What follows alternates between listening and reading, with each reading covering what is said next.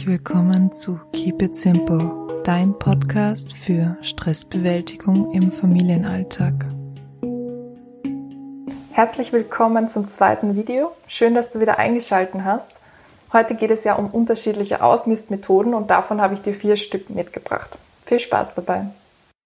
Die erste Methode, die ich dir vorstellen möchte, ist eine sehr radikale Ausmistmethode und heutzutage auch sehr bekannt. Und zwar ist es die KonMari-Methode von Marie Kondo. Da geht es vor allem darum, dass du alles ausmistest, was dich nicht glücklich macht und auch die Sachen, bei denen du dir unsicher bist. Normalerweise startet man mit den Sachen, die eher leicht sind auszumisten, das heißt Kleidung, Taschen, Accessoires und so weiter und arbeitet sich dann weiter vor zu schwierigeren Sachen wie Erinnerungsstücken. Und letztendlich geht es darum, dass du eben diese Kategorien einfach rausnimmst. Das heißt, du nimmst dir zum Beispiel alle deine Kleidungsstücke und haust die, haust die einfach auf einen Haufen zusammen. So, und wenn du jetzt erschlagen wirst von dem Bild, einfach von diesen ganzen Sachen, die du jetzt hast, von diesen ganzen Kleidungsstücken, dann funktioniert die Ausmistmethode. Weil es geht eben auch darum, die Motivation zum Ausmisten zu finden, dadurch, dass du siehst, wie viel du besitzt. Genau. Und so arbeitest du dich einfach durch alle Kategorien vor. Und ähm, wenn du dann fertig bist, ja, dann hast du schön ausgemistet und dann hast du auch viel weniger und auch nur die Sachen, die dich wirklich glücklich machen. Durch diese ganze Ausmistmethode sollst du auch lernen, viel achtsamer mit deinen Gegenständen umzugehen und eben nicht nur etwas in der Ecke ja, versauern zu lassen, verstauben zu lassen und wirklich nur das besitzen, was du wirklich brauchst was dich glücklich macht und was du auch wirklich verwendest. Die zweite Methode ist eine schwedische Ausmistmethode von Margareta Magnusson und das ist das Death Cleaning. Das hört sich jetzt vielleicht im ersten Moment etwas schlimm an, aber eigentlich ist der Gedanke ziemlich positiv dahinter. Und zwar geht es darum, dass du deinen Hinterbliebenen nicht deine Sachen hinterlässt. Also das heißt, dass nicht dann deine, ähm, zum Beispiel deine Kinder, dass die damit beschäftigt sind, dann dein ganzes Zeug auszumisten, sondern dass du das tust, bevor du stirbst. Das musst du nicht tun, wenn du 70 bist oder 80 oder 90, sondern das kannst du natürlich auch schon mit 20 oder 30 anfangen.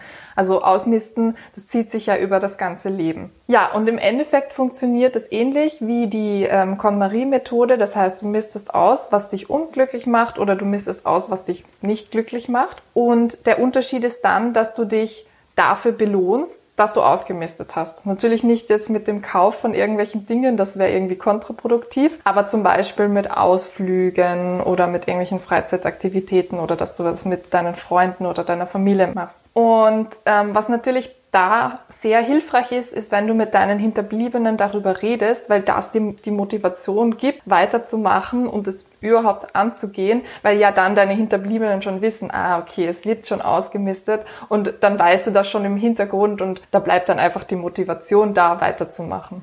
Die dritte Methode ist die Capsule Wardrobe und da ist der Sinn dahinter, dass du nur 37 Teile besitzt pro Quartal und da gehören eben Kleidungsstücke und auch Schuhe dazu. Das Ganze funktioniert so, dass du vor allem Kleidungsstücke hast, die sich gut miteinander kombinieren lassen und dann kannst du die das ganze Quartal über verwenden. So Accessoires wie Schmuck und Schals und Taschen, die gehören dann nicht dazu. Und die Kleidungsstücke und die Teile, die Schuhe von den anderen drei Jahreszeiten, von den anderen drei Quartalen, die packst du in einen Karton, packst sie weg und dann kannst du sie beim Quartalswechsel auch wieder in den Kleiderschrank packen und die anderen kommen dann natürlich wieder in die Kiste.